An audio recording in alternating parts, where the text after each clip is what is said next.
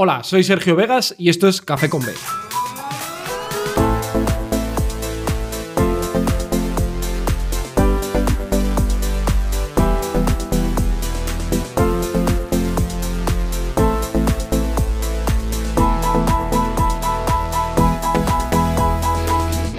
Muy buenas, bienvenidos y bienvenidas a Café con B, el podcast en el que disfrutaremos de un buen café acompañados por personalidades de nuestro baloncesto.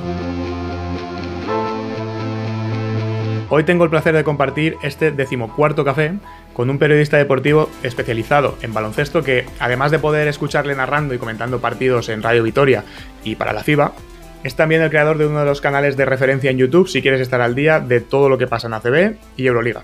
Y además ha escrito tres libros, el último de ellos, Hablemos de Básquet, publicado muy recientemente.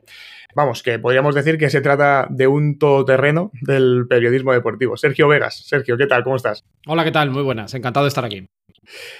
Para mí es un auténtico placer compartir este café contigo porque, como ya te comentaba antes fuera de micros, voy a confesarlo aquí ahora, yo sigo tu canal de YouTube desde hace varios años y para mí, vamos, recomendación 100% para cualquier persona que quiera estar al día de, la ACB y de la Liga y también un poco de NBA, eh, que también sacas contenido de NBA, pues para cualquier persona que quiera estar al día, para mí es uno de los canales de referencia.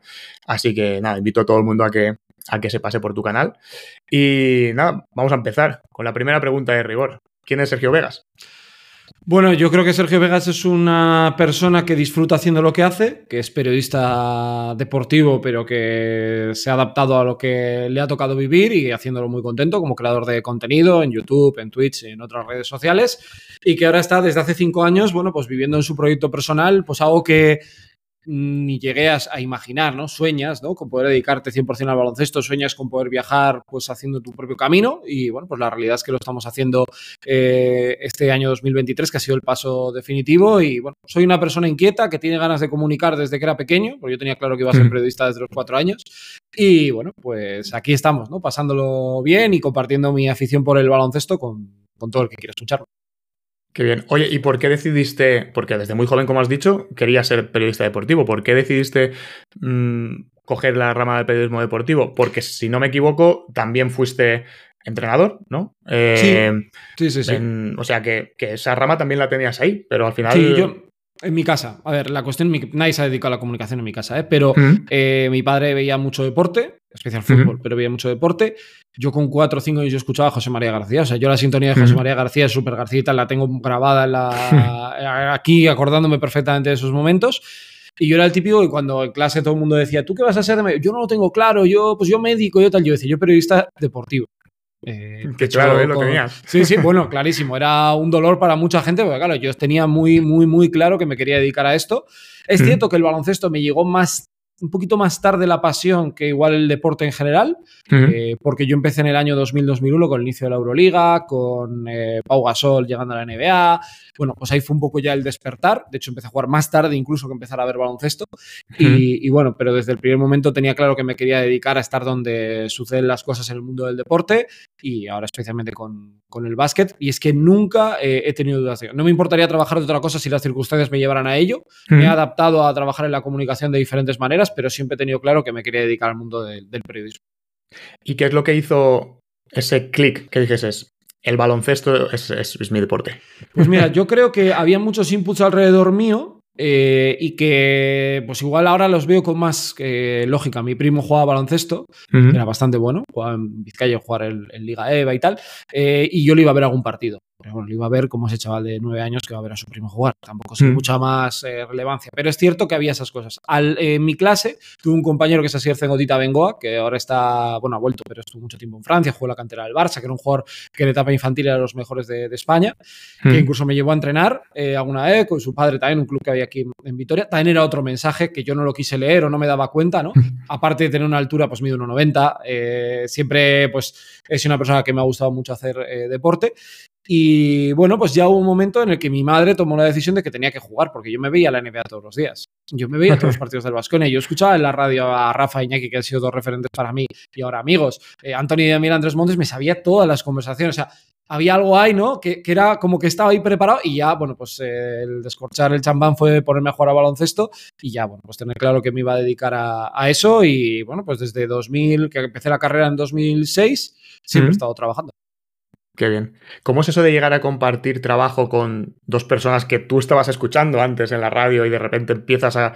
llegas allí, compartir ese espacio con una persona que para ti era. dos personas que para ti podían ser referentes en ese momento? ¿Cómo. cómo pues es, es, raro y es bonito. Y es bonito porque, a ver, yo les escuché toda la vida. Eh, yo incluso pues, estuve trabajando en radios más pequeñas de, de Vitoria. Pude conocerles a los dos de manera no muy amplia, pero sí con la Memoria Vasconista, que es el primer libro que escribí, donde Iñaki aparecía como uno de los grandes capitanes del Vasconia y el prólogo lo escribió Rafa.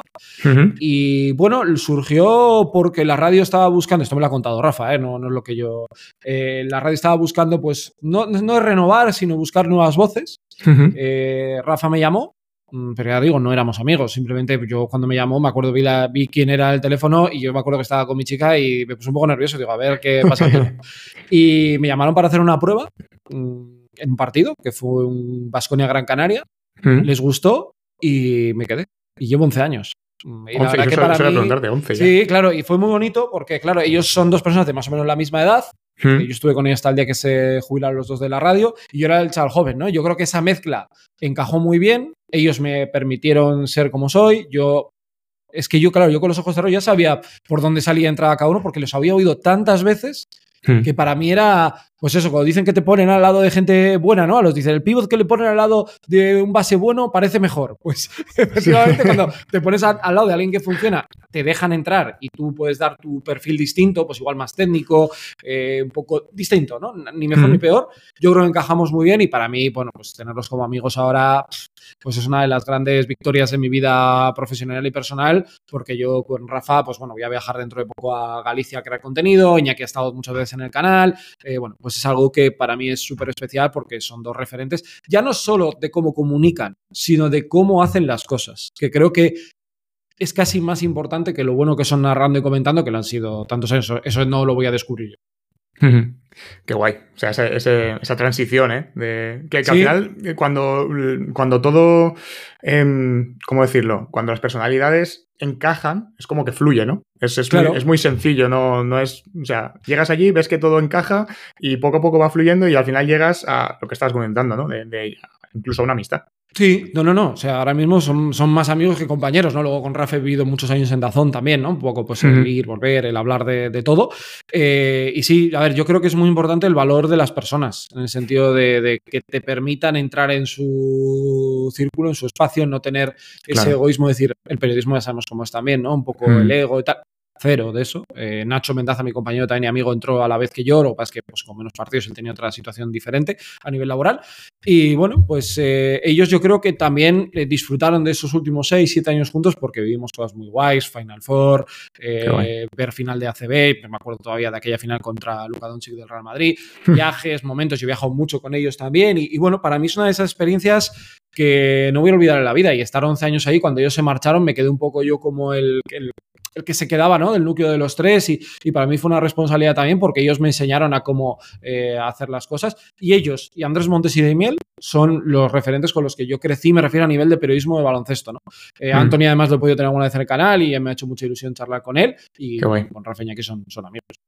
Qué bien, qué bien. Oye, mira, voy a hacerte la misma pregunta que le hice a Gerard Solé hace un par de episodios. Yo le pregunté que, qué le diría a un estudiante de periodismo, que quiere estudiar periodismo para dedicarse al periodismo deportivo. Em, y yo le pedía que me dijese no solamente lo bueno, porque cuando uno quiere estudiar algo, lo que ve son las bondades, pero muchas veces no ve la parte más oscura, ¿no? pues, por ejemplo, el que quiere ser entrenador eh, de baloncesto, pues ve lo bonito, ir, el partido, no sé qué, tal, muy bien, ya, pero detrás hay muchas horas de dormir poco, hay horas de, de estar poco con la familia, hay, ¿vale? hay una parte, digamos, oscura, entre comillas, que también es, importante saber, ¿no? Entonces, una vez acabamos de grabar, antes de que me conteste la pregunta, y, eh, ya te lo estaba diciendo antes fuera de micros, seguimos hablando un rato más, Gerard y y salió tu nombre, porque le dije, mira, Sergio me ha confirmado y vendrá en un par de episodios y tal. Y me dijo, pues mira, si yo tuviese que dar un ejemplo de algún periodista deportivo a un estudiante, le diría que se fijaran en Sergio.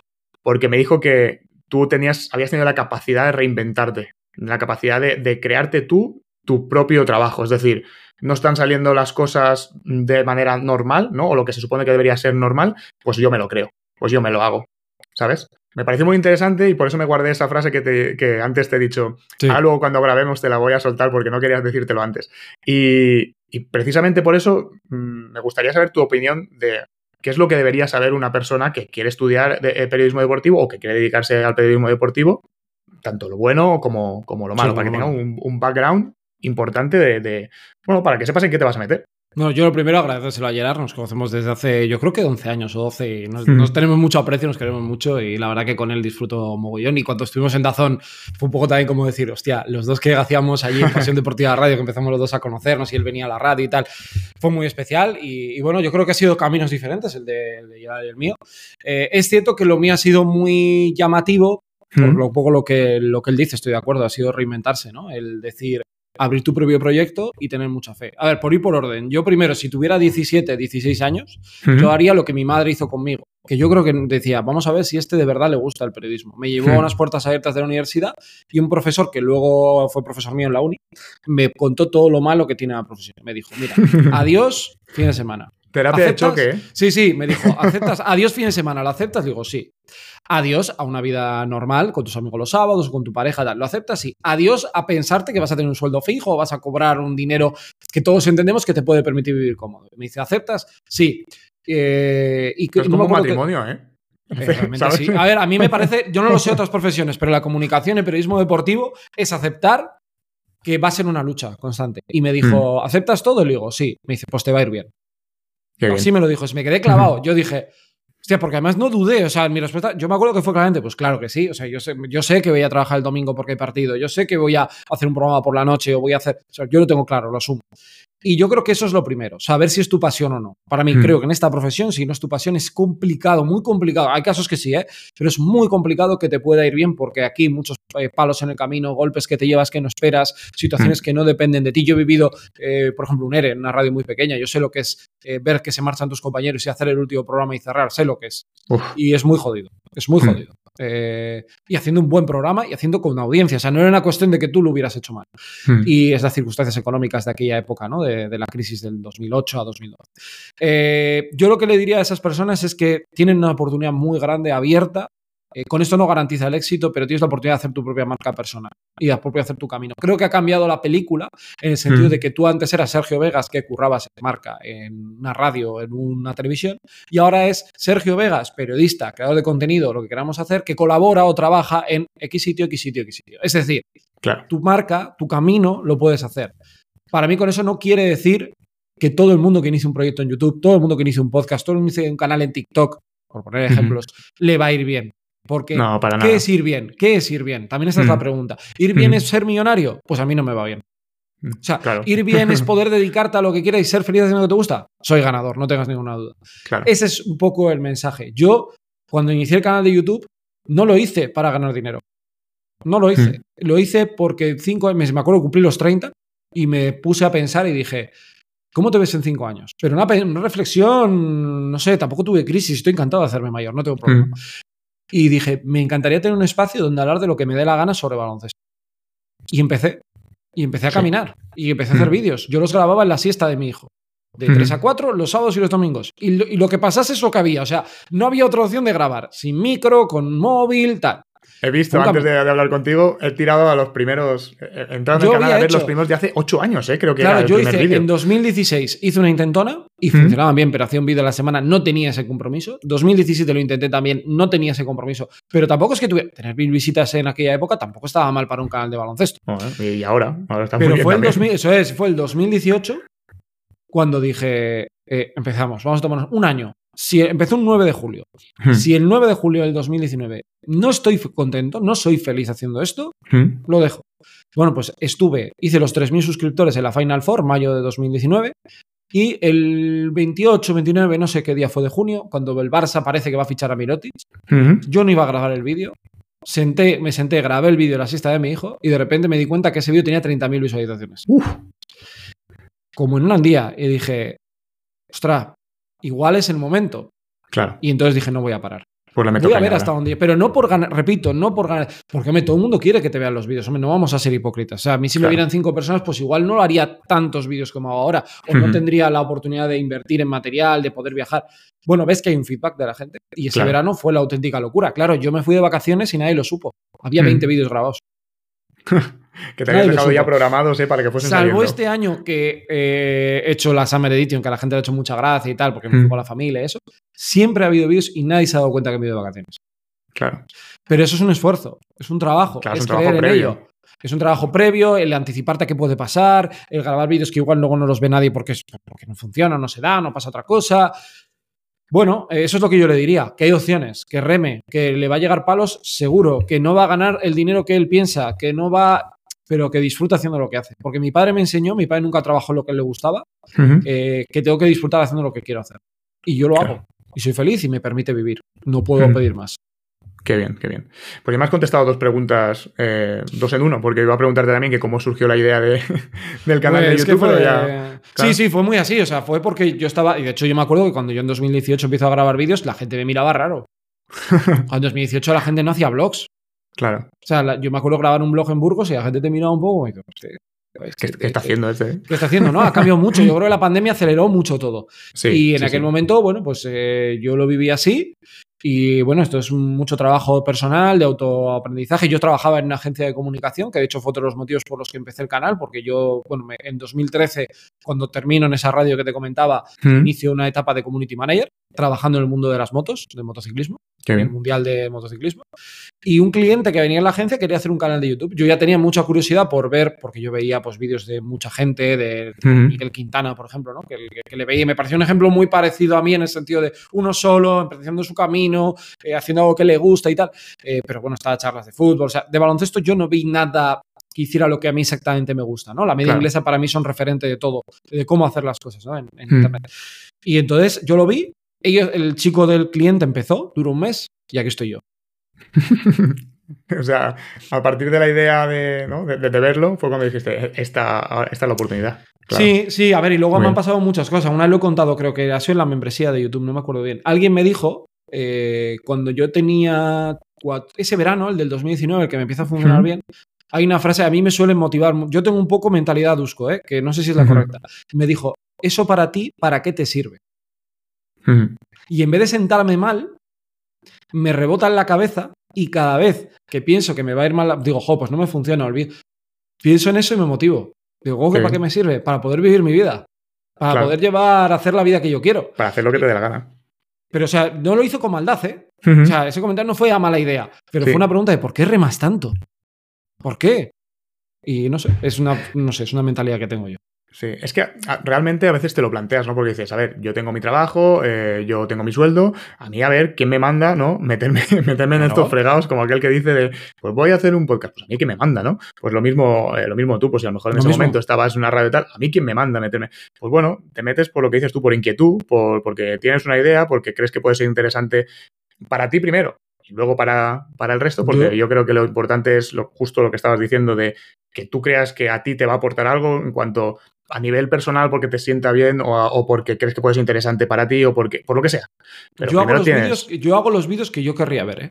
Claro, claro. que ese es otro detalle. O sea, yo no hago vídeos. Yo cuando, por ejemplo, se- pues tallerar, está Nacho, está Rafa, muchas veces digo, joder, colabora con tal. Sí, yo encantado. Pero Claro. tiene que surgir, tiene que fluir. O sea, no es lo mismo que entrevistar a un entrenador, ¿no? Por, por Hmm. ejemplo, el trabajo que, que estás desarrollando tú. Yo hablo con gente con la que estoy a gusto. Hmm. Con el que- pero no a gusto. eh, o sea, que yo me sienta cómodo, que hablemos y él diga una chorrada, yo digo otra chorrada y ahora un tema serio, aunque no pensemos igual. Porque no me gusta forzar las cosas. Y me gusta hacer las cosas a mi manera. Ojalá, yo siempre lo he dicho, Antonio de Miel para mí es un referente, lo vuelvo a repetir. Ha Hmm. estado dos veces en el canal, pero yo no la entrevistaría a Antonio de Miel porque le ve mucha gente. Claro. ¿Sabes claro, lo que claro. te quiero decir? ¿no? Sí, yo no sí, sí, totalmente. Yo sé perfectamente que hay cosas que funcionan mejor para crecer. O sea, yo podría, por Pero ejemplo, quizás ser no te muy. sientes tan cómodo con No, no, cosas. no. Yo, por ejemplo, podría Claro. ser muy tendencioso Hmm. con un Madrid o un Barça, Hmm. incluso con la selección. Es que me gusta hablar de básquet. Si la selección española pierde y se queda fuera de, lo- de la lucha por los juegos de manera directa, hay que entender por qué. O sea, yo quiero hablar de básquet, que es un poco el claim de mi canal, que surgió así un poco sin Ujú. ninguna pretensión, eh, porque yo intento explicar y entender. O sea, no todo es blanco o negro. O sea, si ganas Claro. no eres el mejor y si pierdes eres una mierda. Ujú. Entonces, esta es un poco también mi filosofía, que ha hecho que como yo suelo decir, la gente igual no viene de manera masiva, pues somos más de 100.000 entre todas mis redes sociales y cerca de los 80.000 en YouTube. Pero el que viene se suele quedar. ¿Sabes? Eh, hmm. Se ve en el número de suscriptores que va subiendo poco a poco, hay veces que más, a veces que menos. Pero tú te das cuenta y luego ves que hay mucha gente con un comentario recurrente hmm. en el chat o en, los comentarios del vídeo. Por algo será. O los, los, directos de Twitch. Porque el que viene, viene a escuchar esto. Si no te gusta, habrá otros canales o otras cosas para poder enfadarte. Yo no hmm. busco eso. Y sé que es lo fácil, ¿eh? sé que es la autopista. Sí, buscar el clickbait, ¿no? Y... A ver, y es evidente que te tienen que ver y que tienes que hablar de. A mí me gusta, pero es que a mí me gusta hablar de fichajes. A mí me pasaba que con mi cuadrilla aquí hmm. hablábamos del fichaje del Madrid, del Basconia, el Barça. Joder, lo que hice fue hablar eh, delante de todo el mundo. Claro. Y pasármelo bien. Qué bien. Qué bien. ¿Y de dónde, o sea, cómo haces para cuadrar todo lo que haces en un mismo día? Porque por las mañanas eh, sales en directo en Twitch, luego también tienes tus, tus vídeos diarios de YouTube, que, no es que sea uno diario, es que mm, salen, si no me equivoco, un par todos los días. Este mm, año eh, son llevo 515 en 2023. y todavía no ha acabado el año. No ha acabado, no, no, no. El año pasado hicimos 366 y este año voy 515, o sea que... Pues luego retransmitir y narrar partidos también, o sea, ¿cómo haces para cuadrar todo esto? O sea, ¿cuál es tu qué estrategia? Es que, esto suena muy, porque está muy, lo, oyes y está muy a la orden del día, pero ¿cuál es tu estrategia de productividad, por decirlo de alguna manera? O sea, ¿cómo haces para llegar a todo? A ver, yo creo que lo primero es una organización brutal. Yo no soy muy organizado de mesa, o sea, yo soy un poco desastre, de hecho esto podría corroborarlo mi chica, pero soy muy organizado de cabeza. Entonces yo sé perfectamente qué cosas tengo que hacer o qué cosas pueden funcionar. Eh, por un lado, en mi cabeza es más o menos qué tipo de vídeos quiero hacer para YouTube esa semana. Yo hago una previsión y ya intuyes si va a haber un fichaje, si va a haber un vídeo que puede encajar, si me gusta este tipo de cosas. Luego hay cosas que te llevan al día a día, ¿no? Mm. Eh, y eso lo voy planteando durante todo el día, realmente. Esto es una cosa que estás todo el día metido con ello. Eh, luego Twitch me organizo un poco los días que creo y busco invitados que puedan estar bien para poder también traerlos al, al canal, porque a veces estoy yo solo, pero el 90% de los días siempre os traigo a alguien para charlar un ratillo y eso yo creo que también da un punto, ¿no? Yo creo de, algo diferente. Y yo es cierto que soy muy clan, clan, clan, muy cuadriculado para eh, tener miniaturas hechas. Yo, por ejemplo, los domingos, que yo ya trabajo con la radio, pues eh, me hago todos los resúmenes de la CB. Hmm. Tengo todos los videos resumidos para que el lunes, según grabo, me vuelco todo el contenido y lo edito y lo subo rápido. Eh, las miniaturas, seguramente hay días que, pues por ejemplo, hoy tengo preparadas las de, las de hoy de mañana. bueno, voy organizándome. Yo desde las 9 de la mañana que entro a currar, hmm. hasta las 2 y 20 tengo ahí pues directos, vídeos, gestiones para hablar con marcas, que este es otro área que he trabajado mucho ya este, este año para el salto que hemos dado, ¿no? De poder viajar y estar en muchos sitios, que es una parte. Yo lo hago todo solo, ¿eh? Yo no tengo nadie que Sí, eso, es lo que más me flipa. O sea, antes cuando estábamos fuera de micro me has dicho, bueno, aquí estamos todo el equipo. y dices, o sea, ¿quién? Vale, tú, tú, tú mismo, ¿no? No, no, yo estoy solo. A mí me han ayudado al principio un amigo que le pagué para que me hiciera la marca, el diseño. Eh, y me hizo tal, me enseñó un poco también a utilizar Photoshop, pero a partir de aquí, a más de 2.000 vídeos hechos, más de 2.000 miniaturas hechas. Es decir, aprendes haciendo. Claro. Editar, Tampoco tengo una edición muy compleja, estoy aprendiendo, veo creadores cómo hacen las cosas, intento entender, veo recursos, tal. Bueno, mi edición también es simple en el sentido de que yo no puedo hacer virguerías porque hago uno o dos vídeos al día, no hmm. puedo ser clavero ni, nadie hmm. de ese estilo que me encanta, por cierto. Sí, pero quieras que eh, no, ya tienes que invertir tiempo editando. Sí, es mucho más sencillo, por ejemplo, si tú grabas, luego mandas a una persona que te edita eh, y ya, está, ¿sabes? Aquí hay otro detalle que a mí me gusta cuando me lo suelen preguntar. Yo intento que una cosa es que un día pues me eches tú un cable, vamos a ponerlo, ¿no? Tú sabes hacer también, me enseñes un día a editar, lo hagas tú, pero no me gusta eh, no pagar a la gente por su trabajo. Sí, claro, ya lo dices, pero el mundo de, la de periodismo es muy precario. Yo siempre hago la broma con mi amigo Nacho, pero lo hacemos por visibilidad, Nacho. ¿no? Le digo, que esto es una frase que nos han dicho a todos los que hemos dedicado a comunicación. O por amor al arte. Claro, por visibilidad vienes un día y nos tomamos una cerveza y grabamos un vídeo. Eso está perfecto. Pero si tú esto ya es un trabajo, yo no quiero acabar mal contigo. Entonces, yo si no tengo, o tengo poco, o no considero que tenga lo suficiente para poder darte, prefiero hacerlo yo solo. Hmm. Entonces, eh, también me está haciendo crecer más lento. A mí me encantaría tener vídeos en TikTok, en TikTok todos los días.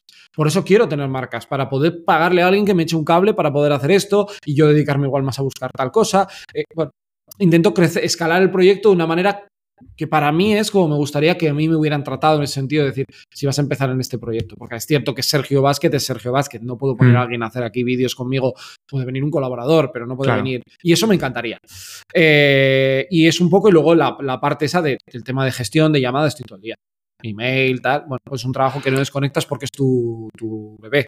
Tu hijo. Es que la gestión es la gestión es eso, o sea, es lo que más tiempo quita. O sea, yo, por ejemplo, lo que más siento que más tiempo me quita como tiempo perdido, ¿sabes? Eh, o sea, me da la sensación que es tipo, que no lo es, obviamente no lo es, ¿no? Pero todo lo que requiere gestión, correos, llamadas, tal, es como, es que he perdido toda la mañana o he perdido toda la tarde, ¿sabes? Sí, obviamente no, no, la has perdido, pero, pero claro, al sientes que no eres productivo. Sí, exacto, sí. exacto. Lo digo por eso, justamente, porque si tienes que grabar, tienes que editarte, tienes que gestionar y luego más tu trabajo en, en la radio, más Twitch, o sea, a mí me explota la cabeza de, de pensar cómo a llegas ver, a todo. Yo es cierto que hubo un momento en 2020 que yo ¿Mm? estaba, en, trabajaba en una agencia por las mañanas, de 7 a 3, ¿Mm?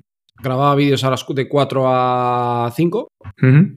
y editaba, tenía la tele, Dazón, iba a Madrid y tenía radio. Y era como un bucle sin fin. Y yo también eh, ese año me di cuenta que había que parar. O sea, había que tomar alguna decisión. Porque Claro. me iba a quedar en el camino. Esto quiere decir ya una cuestión de salud. ¿Mm? Y opté por tomarme un año y decir, vamos a ver si puedo. ¿no? Y vi que podía. Ahora estoy en una situación. Dentro de que es muy intensa, porque he escrito un libro este año, porque ya, bueno, hemos hablado un poco, tengo muchos proyectos en mente. Ah, hablaremos de- hacer. del libro, lo tengo ahí. Eh, pero bueno, muchas cosas, no solo el libro, eh, sino muchas cosas que tienes Sí. en mente. Y este año, ¿no? Este año decidí, voy a intentar ver si soy capaz de llegar a marcas para poder hacer cosas en el canal, ¿no? Yo no tengo Claro. a nadie que me eche un cable y que me busque, pues ojalá lo tuviera. Eh, y busco un poco por intentar estar en la Copa, intentar estar la semana que no me voy a Galicia, haber ido a Berlín, intentar estar, como hicimos pasado en Kaunas, que era un viaje muy complicado y fuimos el primer canal en la historia de Twitch que retransmitió una Final Four en directo desde el sitio. ¿Mm? Eh, bueno, pues son como pequeños hitos que vas, eh, que vas sumando, que vas haciendo y yo estoy muy cómodo. O sea, yo la- lo bueno es que yo me levanto por la mañana y digo, joder, qué guay, tengo esto y esto, pero eh, a tope. Claro. ¿Tienes alguna manía o rutina diaria que digas, yo todas las mañanas, ¿sabes? Ahora que, que acabas de decir, yo me levanto por la mañana, veo todo el trabajo que tengo, pero digo, va, a tope. ¿Tienes alguna, alguna manía Mm, confesable? No especialmente, no, no te creas. No, no te creas. Es que me levanto, estoy con mis hijos por la mañana, que creo que es una de las mejores cosas que he ganado con este trabajo. Mm. El poder estar en su día a día, que eso me, me encanta. Y a partir de ahí, una vez que me meto aquí, pues eh, que estoy aquí en la oficina, no tengo nada especial. Sé, es que soy muy. Vale, ahora grabar, pum, pum, pum, pum. Ahora hacer no sé qué, pum. Eh, cuando termine de hablar contigo, grabaré dos o tres vídeos ya pensando en el fin de semana. Porque yo intento darme el sábado un poco de cuartelillo y, Mm. salvo que pase algo importante, no tener nada que hacer. Por ejemplo, Claro. para tener un día de descanso, que yo creo que con eso ya me, me organizo. Entonces voy, no tengo ninguna manía en especial. Mm. Lo que sí me gusta es, por ejemplo, intentar dejar, cuando hago el vídeo, dejarlo hecho. O sea, porque me puede pasar a veces, yo que sé, que dejo tres vídeos subidos y se me olvidan las miniaturas. Puede pasar. Entonces, eso me genera un poco de inquietud. Pero lo demás, no. Y soy bastante ordenado en ese sentido. Ahora toca llamar a, o mandar emails. Mm. Ahora toca producción pues, para el viaje de Galicia, que hemos tenido que hacer cosas. Ahora toca eh, para la Copa del Rey. Ahora toca pues, para el libro. Ahora toca. Entonces soy un poco como ponerme el sombrero, ¿no? Para ver cada vez que, que te toca. Claro. Y aún así tienes que tener, estar predispuesto a, a la improvisación un poco. Y lo digo porque muchas veces he visto algunos vídeos de que lo grabas incluso desde el coche, ¿no? Como Sí, diciendo, ha pasado hombre. esto y y esto es noticia y lo tengo que soltar ahora, porque es importante decirlo ya. Es, Eh, es- y claro, es- o sea, la capacidad de improvisar, de, de adaptarte a lo que esté pasando en el momento, incluso teniendo tu, pues, tu, tu método de trabajo, ¿no? No, no, es que eso es clave. A ver, al final, cuando yo me comprometí a hacer un canal sobre baloncesto y de actualidad de baloncesto, si pasa algo hay que contarlo. Es que, claro, yo también, o sea, lo estoy contando como si fuera algo rutinario, pero hay una cosa, que los vídeos tienen que gustar. O sea, claro, para que todo funcione, los vídeos tienen que tener ciertas visitas, mejor o peor, ¿eh? pero me refiero, eh, tienes que saber que el canal pues, va a funcionar en ciertos momentos de una determinada manera, que Claro. en momentos de temporada pues, que hay que hacer igual más vídeos de análisis, en otros más vídeos de fichajes, en otros vídeos más de entrevistas.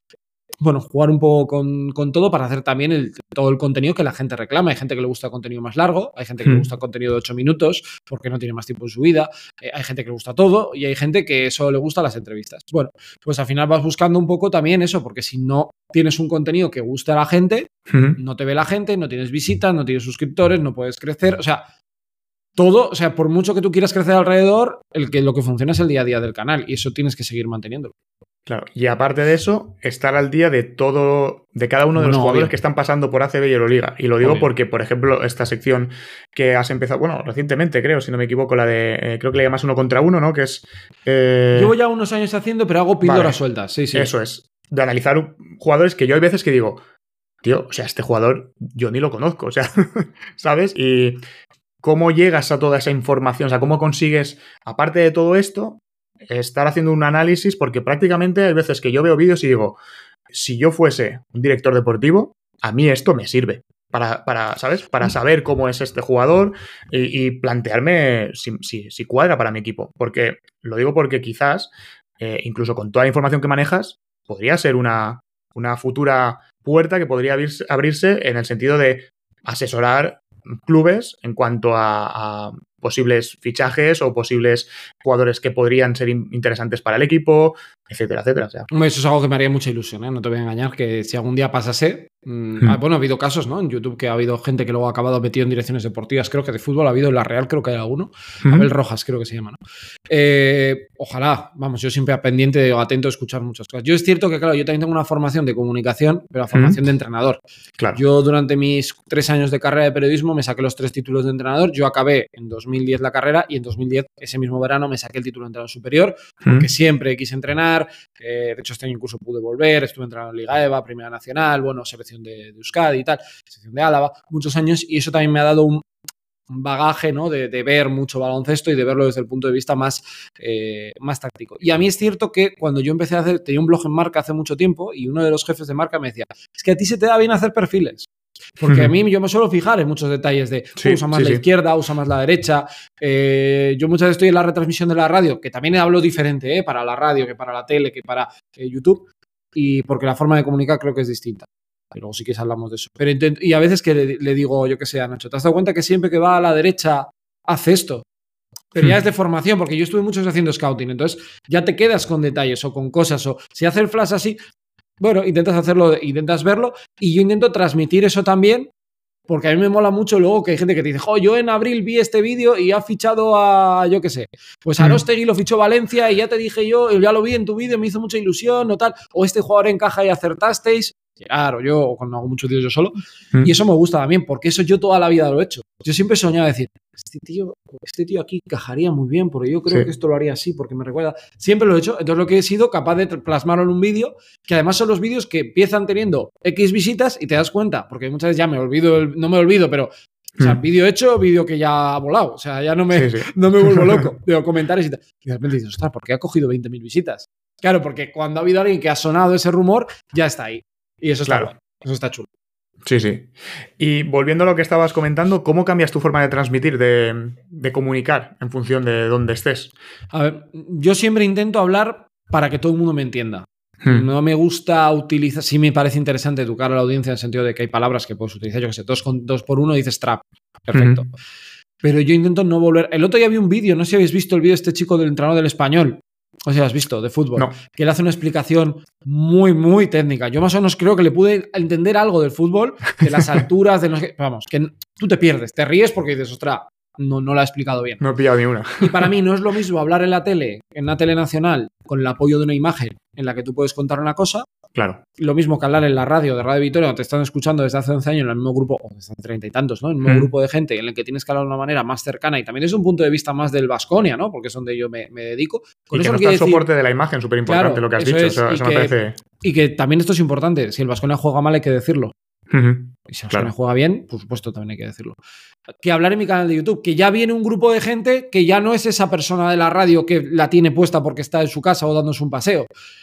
Es distinto. Entonces yo intento siempre y ser muy cercano. Yo, yo bueno, hemos hablado un poco, ¿no? Tampoco podemos decir que me, conoces, ¿no? Pero intento ser no sé, normal, no sé, como hablaría con el vecino, como hablaría, intentar ser muy cercano y que se me entienda todo, Hmm. Porque no quiero perder gente en el camino. En el sentido de decir, joder, es que está muy bien, habla muy bien y tal, bien grabado, pero joder, es que no me entero de nada de lo que me está diciendo. Bueno, pues intento ir a lo más terrenal, a lo más básico e intentar poco a poco pues ir sumando conceptos que está guay de manera natural, pero creo que eso también es importante, la manera en la que comunicas y saber a quién comunicas, que creo que esto es clave para que te pueda ir bien en el mundo de la comunicación. Totalmente, o sea, al final hay veces que hay retransmisiones que quizás los que tenemos un poquito más de bagaje mm, de, baloncesto entienden lo que estás diciendo, pero, pero claro, te giras a, a lo mejor, pues estás mirando el partido con tu mujer, te giras y igual te mira como diciendo, eh, esto, esto creo que no lo he entendido. tu padre, imagínate, tu padre o tu madre, ¿no? Tu padre, que vio baloncesto muchos años y se desconectó, que esto me ha pasado en el canal. Mm. Gente que, eh, gracias a, me ha pasado que niños pequeños han enganchado a sus padres mm. y personas de más o menos mi edad que han enganchado a sus padres de 60, 70, 70 años y se ven los vídeos. Hay gente que queda para ver los vídeos. Me parece, me parece brutal. Brutal. O sea, es una cosa, bueno, para que te veáis un poco de cómo es la comunidad, en la Copa del Rey, conocí a Frank, que es una persona extraordinaria de la comunidad del canal, me echó un cable para que todo sonara bien. Yo no le conocía de nada. Qué bien. Y ahora puedo decir que es una persona, no sé si es mi amigo o él me considera amigo, pero es una persona a la que, si tengo duda, hablamos por WhatsApp, tal. Eso es el valor también de, la comunidad que, creas en el mundo de, Internet. Que me acuerdo la cara de Gerard y de Nacho cuando les dije, me va a venir a echar una mano. Venga, venga, tú qué me estás contando, esto estás loco. Sí que sí, y pasó, y eso es lo guay. Qué bien, qué bien. Espectacular. Voy a ponerte un poco en un, compromiso antes de entrar en el libro, porque quiero dedicarle bastante tiempo en el libro, eh, porque me parece súper interesante. Pregunta, pregunta flash, por decirlo de alguna manera. Si te digo NBA o Euroliga, ¿tú qué me dices? Ahora mismo Euroliga. Pero la NBA me encanta. Yo empecé viendo la NBA con, Montes y Daimiel. Ojalá algún día hacer algún partido con Daimiel en mi vida. Sería algo. Checklist es una de las cosas que me falta por hacer. Anthony, si me estás escuchando, me haría mucha ilusión. Pero sí, sí, o sea, eh, ahora mismo Euroliga porque sabemos lo que más veo. ¿Qué crees que tiene la Euroliga que no tiene la NBA? O sea, ¿qué crees que puede enganchar al seguidor de baloncesto a la Euroliga y que quizás una persona, mira, yo quiero ver partidos de baloncesto, pero no tengo tiempo para, para ver todos los partidos, ¿no? Para ver baloncesto eh, de Euroliga o de NBA. ¿Qué crees que puede enganchar a un, a un aficionado a la Euroliga por encima de, de, NBA? Es difícil, ¿eh? Sé que te estoy metiendo un poco en un compromiso. No, yo diría que es la emoción del día a día. Eh, yo creo que el baloncesto europeo, por la forma que venimos, el fútbol es igual. Eh, cada día es una final, es muy importante ganar. Si pierdes crisis, que cierta parte está bien y otra está mal, ¿eh? pero creo que para el aficionado que busca, quiero ver el partido Valencia-Real Madrid, ¿no? del otro día. Es pura emoción, puro baloncesto. ¿Hay nivel en la NBA en noviembre? Obvio que hay nivel en la NBA en noviembre.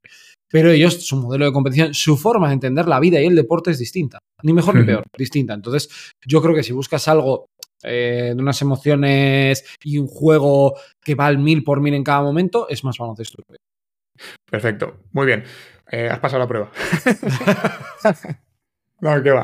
Em, vale, vamos a. Hablemos de básquet, porque es eh, tu nuevo libro que, por cierto, hay, que actualizar esto de YouTube. Tienes puesto ahí dos, dos libros y es verdad, tres ya. es que no me acuerdo, pero esto sabes qué me pasa, que tú me lo has dicho y ahora cuando termine iré a actualizarlo. Eh, porque se me olvida. O sea, realmente. pero, pero esto me pasa con el LinkedIn también, ¿eh? eh que a veces se me olvida. Y creo que no lo he actualizado el LinkedIn, para que te hagas una idea.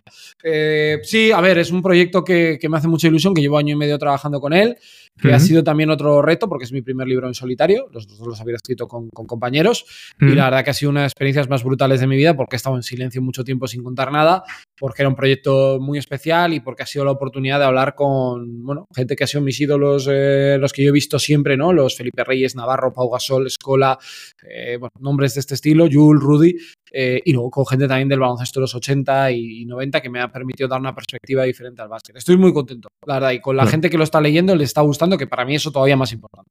Claro, son 40 charlas, si no me equivoco, ¿verdad? Sí. Eh, sobre personalidades relacionadas con la, bueno, toda la historia de, de la ACB. De todas estas charlas que has podido tener con toda esta gente, ¿qué persona te ha sorprendido más? Mira, yo primero empezaría por Manolo Lama con el prólogo, que primero hay mucha gente que se lo pregunta. Me dice, Manolo Lama del fútbol. Que no, que no, Manolo Lama es de baloncesto. O sea, porque hay gente que no se acuerda. Cual, mm, gente que empezó a escuchar básquet, Ciro López, Andrés Montes y él estaban en los carruseles de baloncesto que se hacían en los 80, ¿no? Y a mí me encantó tenerle. Él le noté muy contento también y muy cómodo charlando y fue una gozada. Eh, me parece que es un periodista además que lleva muchos años eh, a gran nivel y yo me alegré mucho de que aceptara la opción de hacer el prólogo. Mm. Me, gustó porque, joder, lo has visto siempre en la tele, en la radio y nunca sabes, ¿no? Cómo puede ser. Vamos, todo el mundo me había dicho que era un tío espectacular y confirmo. Pero a partir de aquí, a ver, yo, por ejemplo, es cierto que con algunos ya había tenido trato, habían estado en el canal o los había entrevistado en el anterior libro. Mira, yo me quedaría uno con Huertas, por ejemplo, que sacó un día de sus vacaciones para atenderme. Eh, muy, muy, le noté feliz, contento de, haber, de saber que podía participar en el libro y me parece que tiene un historión, eh, Marcelino Huertas, más allá de lo de los 40 años y tal, creo que su carrera merece ser contada. Sí, sí. Dusko Ivanovic creo que también es otra persona que por lo poco que habla y lo poco que, ha hablado públicamente creo que merece la pena también escucharle. Yo, claro, yo viví eh, yo empecé en el 2000-2001 ya a ver baloncesto en serio, que es cuando llega Vitoria.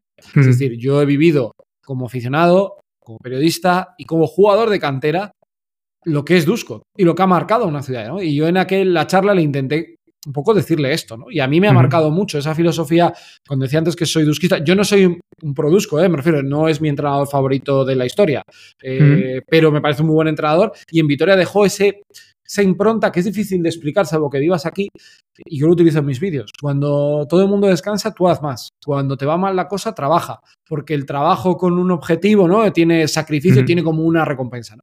Esta filosofía, más allá del no hay cansancio, esta es, un poco chorrada, se lo conté y él, yo creo que le, llamó la atención, yo creo que nadie se lo había dicho. Eh, o no lo había sentido así en una entrevista. Y, yo creo que le estuvo muy cómodo, yo también, y fue una gozada. Pero, por ejemplo, la última fue Juan Carlos Navarro y la primera Oscar Smith. O sea, hablar con Oscar Smith eh, te desborda, porque es una persona que es pura vitalidad. Eh, me encantó, de hecho, ojalá pueda charlar con él próximamente también, porque estaba, estuvimos hora y media, fue mi primera entrevista, que siempre el primero, tú lo sabes bien cuando empiezas un proyecto, es muy importante que te vaya bien. Me dio tanta fuerza que dije, es que es imposible que no haga el libro. O sea, porque este mm. tío se está riendo, contándote historias. Eh, brutal. Y luego Navarro fue el último. Navarro para mí ha sido. Casi nada para cerrar, ¿eh? fue, además, él. Yo tenía. Todo el mundo me había hablado bien de él. Y tuve la sensación, fíjate que fue eh, online, de decir, es como si me estuviera tomando una cerveza con Juan Carlos Navarro. Fíjate, las veces que he contado sus canastas o las que a favor, en contra, tal, le he disfrutado con la selección. De repente tienes aquí a alguien que te está hablando estando ya trabajando en el Barça. Es decir, que podría haberse tomado la entrevista un poco, venga, vamos a cumplir. ¿Qué va, qué va? Me encantó. Me pareció una Pero de todos diría, ¿eh? porque con Rudy mm. también he tenido un trato fantástico, con eh, Sergio Yul, eh, con Alex Mumbrú fue una, gozada, Fernando Sanemeterio tiene una cabeza increíble, se acuerda de todo. Eh, Villacampa, Villacampa a mí me impone también, ¿no? Poco como Oscar claro. es otra leyenda, Epi, Andrés Jiménez, Aito. Es que era el all-star de la gente que te apetecía, te apetecía charlar. Yo a veces soy un poco egoísta, digo, voy a hablar con la gente que quiero, ¿no? Joan Creus se acuerda de todo lo que hizo en el 70, o sea, en el 75, o sea, tiene memoria. No, es que yo con 12 años, tal. Ya verás el libro cuando lo tengas, que la gente lo, O sea, te das cuenta de cómo viven su pasión y lo guay es que todas las historias se entrelazan. Y eso está bien porque cada uno lo vivió el triple Alberto Herreros, ¿no? Con el, meeting. Y hay un momento que le digo, Alberto, vamos a hablar de algo que, tú y yo hemos vivido. Porque yo estuve en el campo aquel día. Ah, sí, en directo. Sí, sí. Yo, he visto, yo sé lo que es coger el silencio con las manos, siempre lo digo. Yo sé, yo sé lo que es ver, ganar el título y ver cómo no lo ganas y andar por Vitoria y decir, hostia, pesa. La vida pesa en este momento porque se quedó el Vitoria enmudecida, porque aquello no, no, no, suele pasar. O sea, es imposible que pase, salvo aquella vez. Y yo mm. lo hablamos. Y claro, por ejemplo, Dusko estuvo en aquello desde el otro lado. Calderón, Luis Escola estuvieron en aquello. De hecho, Calderón su último partido con el Vasconia. Y él lo vivió desde el otro lado. O sea, es, como cruzar todo. Y es lo que mola. Sí, sí, sí, totalmente. ¿Y alguno que se te hubiese quedado en el tintero? Bueno, yo solo tengo dos, pero que tampoco llegó a ser nada ya demasiado de poder llegar a acercar porque son muy complicados. Uno es Arvidas Sabonis, eh, que intenté un poco a través del entorno y es una persona inaccesible. Pero no porque sea una persona desagradable ni mucho, sino porque a él no le gusta este tipo de cosas. Y el otro fue Luca Doncic que me hubiera gustado, no por los años que estuvo en AC, sino porque es un poco como Pau, ¿no? Son referentes de eh, lo que ha sido la CB a nivel mundial y es un abanderado del baloncesto europeo. Pero es que, ¿sabes qué pasa? Que el problema es que había, o sea, me puse como un listado, hice 60 y tantos nombres, empecé a tirar, empecé a filtrar desde arriba y es que todo el mundo me decía que sí. Yo flipaba, decía, es que igual me dice que no este. Pero total, todos me decían que sí, uno me ayudaba a llegar al otro, eh, los jefes de prensa desde aquí agradecidísimo a todos que me ayudaron ha sido como muy encajar todo, porque el libro no son los 40 mejores, son los 40 nombres más significativos. Hay un árbitro, hay gente pues, de Ferrol, Lugo, eh, Granada, Huesca, o sea, mi idea era abarcar todas las realidades del baloncesto español, el baloncesto ACB. Claro. Espectacular. Yo, como te he dicho, eh, mi mujer me ha prohibido cogerlo, comprármelo ya. Por algo será. ya sabes, que, Están, que están las navidades cerca, así que algo, algo me vuelo. Pero muchas ganas ya de, poder cogerlo y, vamos, por supuesto, recomendarlo a todo el mundo. Que, que, por cierto, está en número uno en ventas. La verdad que en Amazon, que es donde yo puedo ver un poco el día a día, está siempre número uno, número dos, el ebook también está ahí, pues número cinco, número seis. Bueno, muy sorprendido y muy agradecido, porque además la gente que lo está leyendo me dice que le está gustando. Que al final es la clave, ¿eh? Tú haces un libro, eh, yo también tengo una connotación un poco personal también por acabar el proyecto, eh, pero es también que la, que la gente lo disfrute y aportar. A mí es cierto que, claro, yo trabajo mucho radio, tele, mundo digital, y me apetecía también hacer algo, es que, ¿sabes? Como, como mi perfil profesional también abarcar otros espacios. Yo nunca he trabajado en un periódico, por ejemplo, nunca he escrito una columna. Eh, entonces, bueno, pues como cuando escribo en Gigante, eso también me hace ilusión porque es un trabajo completamente diferente al que puedo tener luego dentro de un rato aquí en el canal. Claro. Oye, ¿qué te queda por hacer? O sea, has plantado un árbol, eh, ¿no? ¿Alguna vez has plantado un árbol? sí, sí, sí, con 12 años. Tengo dos hijos. has escrito un libro, has tenido hijos. Eh, me quedan muchas cosas.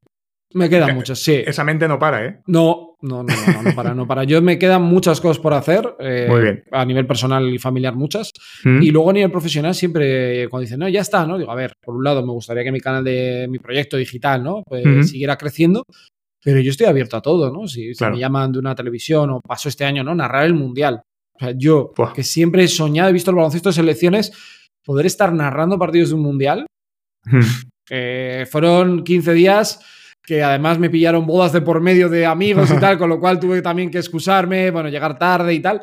Eh, pero para mí es un sueño. hacer el partido de Estados Unidos-Lituania, eh, que fue la victoria de, Lituania, yo creo que uno de los mejores partidos. Me tocó el Letonia-Alemania, eh, hmm. pero cualquier encuentro es que me daba igual. Yo me acuerdo el primer día que hice Líbano-Letonia.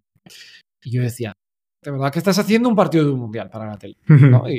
Y había hecho la televisión en, en la Euroliga, estoy encantado y ojalá pueda volver a hacerlo.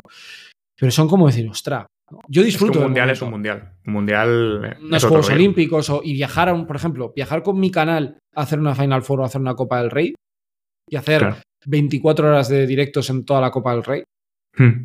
Ostras, si me lo dicen hace un año no me lo creo. Si me lo dicen en, noviembre, o sea, hace un año justo, te digo que hmm. estás loco. Hmm. Y ahora aquí estamos, eh, dando guerra. Claro que sí, sí. Bueno, loco el que sueña, ¿eh? Eso dicen. Eh, si no lo intentas, no sabes si vas a llegar o no. Mm, yo por lo menos no quiero quedarme con las acciones, un poco lo que dije de que no lo he intentado. Claro. ¿Cómo te pilló la noticia de, que ibas a poder narrar y retransmitir un, mundial? Pues muy sorprendido, porque yo había hecho mi planificación veraniega y yo iba a hacer el mundial en mi canal, eh, como hice el europeo. De hecho, yo hice, narré todos los partidos de España y tal, aquí en, pues desde aquí desde el set, eh, viendo el partido, reaccionando. Bueno, más que reaccionando, yo narro y luego comento con la gente. Y de repente un día me llega un WhatsApp. Eh, me preguntan que si querían charlar conmigo y tal. Y yo qué sé. Pues, ya a veces te llegan propuestas, ¿no? Y como me dijo si quería narrar el, mundial, porque de hecho hubo un día hmm. que me calenté y miré cuánto costaba ir a, ver, el mundial. En plan locura, ¿no? Era mucha pasta. Pero lo hicimos de broma. Y me acuerdo que hablando con Gerard me dijo, Gerard, ese no es un buen plan. No te puedo contar nada, pero ese no, no te va a encajar. No, plan. no te va a encajar. Y claro, cuando me lo dijeron, yo me acuerdo, estaba, estaba, tres días de vacaciones me quedaban y me llegó el plan de los partidos, porque la verdad que fue una gozada de organización, de todo. Y buah, dije, ostra, aquí hay mucho que preparar, ¿eh? Porque claro, ya no es solo hacer el partido y que tenga ritmo, que tenga mm. gracia, esto ya un poco time va un poco el talento de cada uno. La preparación, yo le doy mucho valor a preparar los partidos. Eh, y no es fácil. O sea, Líbano-Irán, que he hecho ese partido, no es un partido fácil de hacer. Casi nada. Los nombres, pronunciación, conocerlos, entender que el que. Bueno, pues intentas hacerlo. Y la información a la que puedes acceder no es la misma de una selección top. Eh, no. me refiero solamente a estadísticas, ¿eh? me refiero también, pues muchas veces cuando estáis retransmitiendo un partido o narrando un partido, hay veces que dais información eh, un poco más personal, entre comillas, ¿no? De, un jugador o un poco más anécdota, un poco para darle más vidilla, ¿no? A la narración, sobre todo si es un partido a lo mejor que no tiene ya mucha historia o que... Entonces, claro, todas esas selecciones que son un poco más mm, que están un poco más fuera del foco, por decirlo de alguna manera, es mucho más complicado encontrar información. muy complicado. Eh, al final te tienes que informar mucho, leer guías, leer artículos, buscar en internet, meter horas, meter horas. Yo me acuerdo que además, claro, es que eran un día dos partidos, otro día tres, otro día uno. Más luego yo hmm. hacía dos vídeos en el canal de YouTube y a veces directo. Claro, entonces yo entraba aquí a las 9 de la mañana y salía a las seis y media, 7 todos los días. Y a la noche a preparar partidos. Claro. Eh, 24-7, ¿eh? Lo firmo, te lo juro. O sea, lo firmo otra vez. Si quiere otra vez, yo encantado. O sea, es que me encanta. Pero digo, o sea, Juegos, Juegos, Olímpicos, tal. O sea, es que lo hago, es que disfruto mucho. Yo me lo paso muy bien. Eh, cuando me dicen, joder, te ha tocado el año pasado, ¿no? Que hacía Eurocup. te ha tocado un partido entre dos equipos, yo qué sé, el UL contra el Tour Telecom, ¿no? Que igual hay gente que dice, yo no quiero digo, sí, para mí es oro. Yo tengo que tardar un minuto en situarme, ¿vale? ¿Quiénes son? Y luego a partir de aquí digo, si es que además voy a disfrutar del partido, es una narración que está guay. Y voy a sacar jugadores y voy a ver jugadores que igual luego me sirven para el canal. Porque luego te dicen, joder, es que Vasconia o ha llegado eso, Cristiano Felicio a Granada. ¿Cómo es? Pues bueno, le he visto jugar el último año en el UL. porque le he visto partidos antes, después, tal. Bueno, es, yo siempre le busco un lado positivo a todo y, es que me encanta. Hombre, a todo el mundo le gusta hacer el Madrid-Barça en el pabellón y tal. Hmm. Claro que sí, yo encantado. Pero a mí es que disfruto de cada partido que me, que me toque. Ya te digo, el Líbano-Irán, yo, yo esto además, por ejemplo, me tocó hacer un partido de Angola-Filipinas hmm. y los compañeros de cuadrilla se, se, cachondean un poco. Digo, es que me lo voy a pasar muy bien eh, hablando de Chile de Dundao y de Bruno Fernando y tal y con todas, porque me lo paso guay y es muy divertido. Bueno, al final porque te gusta, porque, porque es tu pasión y cuando haces algo que te gusta, pues, pues es así. Sí, sí, yo, yo, creo que es eso, ¿eh? Yo, yo, creo que es eso también. A ver, y porque tenemos pedrada un poco también con el baloncesto, ¿no? Y al final lo vas. Pero yo también creo que eso es muy importante para transmitir a la gente que tienes alrededor. Sí, totalmente. De familia y tal, que te vean, o sea, que empujas, que remas, que dicen, ostra, no para, cree en ello. Eh, ¿qué te van a decir ante eso? Y está siendo algo que estás haciendo yo he tenido que dejar cosas por el camino, pues, porque no puedo llegar a todo. Me refiero a tiempo personal y tal, pues como ya te he comentado antes. Pero es que me merece la pena. Y de todos los partidos que has podido retransmitir, que has podido narrar, ¿con cuál te quedarías? A ver, es, que casi te diría por, por medio. Mira, yo por ejemplo en la radio me quedaría con la Liga de la Pandemia y la canasta de Bildoza, porque fue muy importante. Para Vitoria fue uno de los primeros sitios donde pegó fuerte el COVID y lo pasamos muy mal. Eh, fue muy especial ganar un título y tú ser quien pone la voz en, la, en tu ciudad es eh, bastante potente. Mm, aunque también me quedaría con el pase a la Final Four de 2016, con aquel equipo ante Panathinaikos, aquellos dos partidos en literal fue una locura. Eh, en la tele, yo diría que en, Dazón, por ejemplo, me acuerdo uno de un Valencia Basket CSK, que fue el último que jugaba Mike James antes de que luego lo cedan y tal, que hay dos prórrogas. Aquel partido llega a las cuatro y media, Vitoria. ¿Y la voz? ¿La voz llegó también? bien, bien, porque yo además fue mi primer partido con Sergio Perela. no sé si le tienes un poco contra, es un narrador que viene mucho del mundo de eSport, que narra muy bien, es buenísimo. Y tiene una manera de narrar que a mí me gusta esto mucho también, ¿no? Porque yo venía de Rafa. Luego pasé a estar con Richie aquí en Radio Victoria, encantado. Pero me refiero, todos tienen su estilo. Gerard es diferente a Rafa, pero Gerard es diferente a Frank Guillén, el otro a Perela, tal. Y Perela es un tío que es como te agarres a él, es como una montaña rusa, porque te lleva, te baja, lo haces súper guay, me encanta. Se lo he dicho a él muchas veces. Y he hecho cuatro partidos con él o cinco. Pues los cinco han sido partidos brutales, ¿no? Y me quedo con eso, o me quedo a hacer un partido con Rafa. Yo cuando Rafa se retira el 2 de junio de 2019, yo pensaba que era el último partido. Hmm. Yo me llevo una llorera de la leche. Yo ahí solo en Zaragoza, eliminados en los cuartos de final, digo, no puede ser, final de estos dos, tal. Pues volver a hacer un partido con él. ¿Y cuánta gente le hizo ilusión que volviéramos a hacer Rafa y un partido juntos? Porque aquí en Vitoria hay mucho orgullo de eso también, ¿no? De gente que son de aquí, ¿no? De, la tierra y que van a hacer cosas y tal. Y, ese también sería especial. Y luego del Mundial, seguramente el hacer a España, que yo me imaginé hacer un partido de España, hice, por ejemplo, Brasil-España y el, España contra Irán, y luego el de Estados Unidos-Lituania. Porque yo era muy consciente, estaba viéndoles y yo tenía la sensación, digo, aquí están, o sea, aquí están pasando cosas. O sea, aquí vamos a hacer historia. Y tú te das cuenta cuando el partido coge fuerza de tal, y tú te das cuenta de ahí cuando estás narrando y dices, o sea, que te ves bien, que te ves que... Claro, dice, esto va a ser grande. Más fluido y tal, y me estás viendo y ves un poco, yo no suelo mirar mucho a las redes sociales cuando estoy en medio del partido, ¿eh? salvo para mm. cosas, y veo que la gente lo está siguiendo y tal, pues es muy guay. Eh, diría que es como momentos muy... Pero también diría los que he hecho aquí en el canal, narrar la canasta de Julen Kaunas. Mm. Hombre. Eh, o sea, brutal. Desde allí, eso fue una locura. Claro, es un contexto muy diferente, no hay imagen para apoyarme, estamos así a estar con uno de mis mejores amigos como es Nacho, habiéndonos ido a Lituania, que una semana antes no sabíamos si nos podíamos ir porque no sabíamos si teníamos patrocinadores, eh, meternos un año después con todo lo que yo había pasado, eh, llegar allí, narrar una canasta, que es una canasta ganadora para un equipo español, hostia. Claro. Es una, es una locura.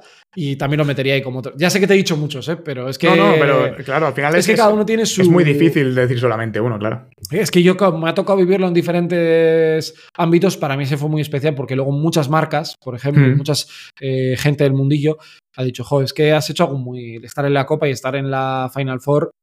Ostras, mm, también ha sido muy importante para el canal. Claro. Y fuera, ya última pregunta antes de, ir cerrando, pero me interesa también esto. Fuera de los 40 que has tenido para el libro, ¿te quedas con alguna entrevista o simplemente un café, como estamos tomando nosotros, ¿no? Mm, con algún jugador o algún entrenador que, digas, ostras, después de esta, charla me ha llegado, ¿no? O, este café que nos hemos podido tomar, o esta cerveza, o este, lo que sea, este, este rato que he compartido con esta persona realmente me ha llegado, no, no, no esperaba esto. Mira, pues yo diré uno, Pablo Lasso, que estuvo aquí en el set, que me hizo mucha ilusión que estuviera y se portó de 10. Además, fue con la situación también personal, ¿no? De lo de salir al Real Madrid. Anicet Labodrama me pareció impresionante. O sea, una historia de cómo es una cultura diferente a la nuestra, cómo entiende la vida y cómo se ha adaptado y cómo no se quiso ir de Ferrol y tal. Y luego, mira, Sasa Jorjevic. Que Sasa Jorjevic, claro, yo lo he visto jugar en los 90 y a mí me flipa. La gente con, con mala leche jugando me flipa. Y luego su carrera de entrenador yo no entendí muchas cosas, ¿no? Y entonces aproveché también, porque al final era un poco mis curiosidades también, ¿no? De preguntar, porque el, libro no es año a año, porque si no, ya le dije a Ito, digo, si estamos año a año no acabamos. Entonces vamos a hablar.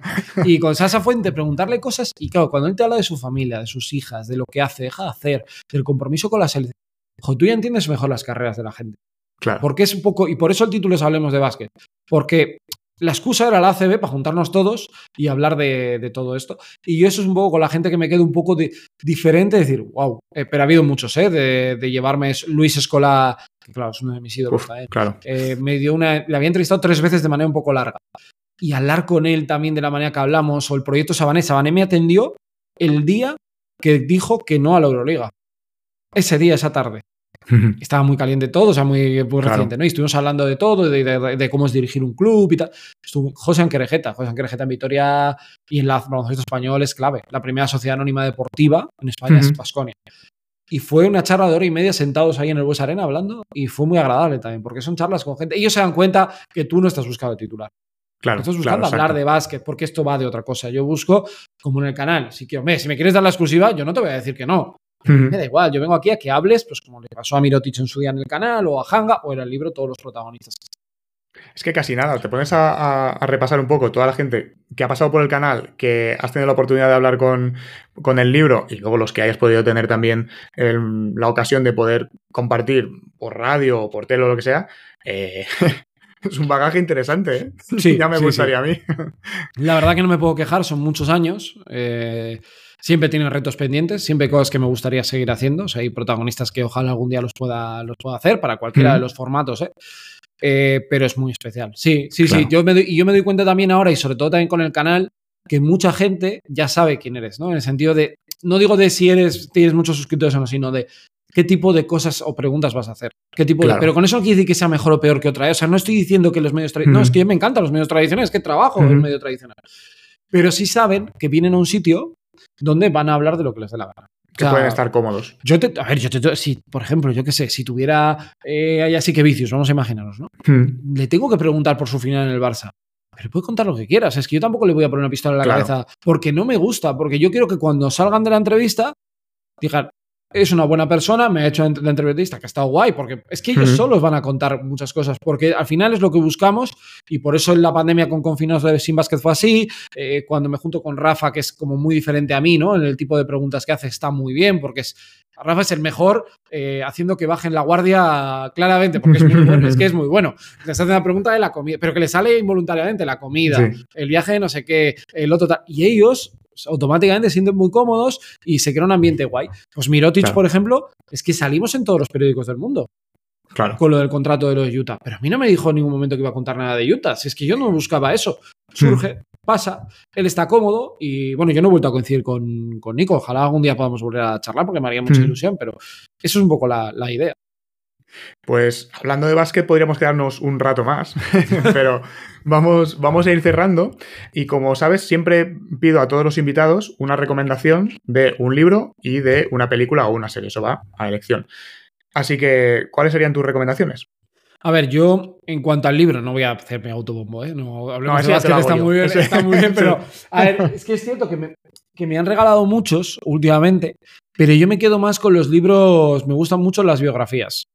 Eh, me gustó mucho, bueno, autobiográficos. Por ejemplo, los de Phil Jackson me gustaron mucho. Eh, e incluso lo decía el otro día con un compañero, los de Pep Guardiola, que no tiene nada que ver con fútbol, baloncesto, pero me gusta mucho entender la cabeza del entrenador y qué se le pasa por la cabeza. Siempre me ha generado curiosidad porque yo algún día volveré a entrenar. No sé cuándo, ni a qué nivel, pero me apetecería. Y me gustan mucho ese tipo de líos y yo lo recomiendo porque se me hacen muy, muy cómodos. Me gusta mucho meterme en la cabeza de ellos. Qué bien. ¿Y película o serie? Serie. a ver, eh, no tengo mucho tiempo. Eh, jugar a videojuegos me encanta y tampoco tengo mucho tiempo, aunque ahora estoy empezando un poco ahí con mi hijo a estar ahí en ese sentido. Eh, es que mi serie es que es muy típica, es que es Juego de Tronos porque es la última sí que he visto, pero Lupin me encanta, por ejemplo, que también veo algunas cosas con mi chica, me gustan mucho. es la última que he visto. Lupin lo recomendó también a alguien, ahora mismo no recuerdo, no me viene a la cabeza, pero también, también es la recomendó a alguien. es buenísimo. sí, este sí, yo he visto las dos primeras temporadas. Es que no me acuerdo cómo se llama la película que hace con un chico que era como rico, que era una persona que estaba en silla de ruedas, no me acuerdo. Ah, sí, sí, sí, sí. Y el actor a mí eh, me encantó. ¿Intocables? puede ser, no lo sé, que ah, la gente lo ponga, pero mm. me hizo mucha ilusión verle ahí y la serie es muy buena. Sí, sí, sí. Recomiendo, eh, recomiendo. Muy bien, pues ahí quedan estas recomendaciones, iba a decir dos, pero son varias entre, entre libro y, serie. Antes de despedirnos, déjame recordar a nuestros oyentes que estamos en YouTube, Spotify, Google Podcast, Apple Podcast y iBox. Así que ya sabéis, si os ha gustado, suscribiros para no perderos ninguno de los próximos episodios. Os animo también a darle a like o cinco estrellas según la plataforma en la que lo estéis escuchando. Y además, pues así me dais un empujoncito a que este proyecto vaya creciendo poco a poco.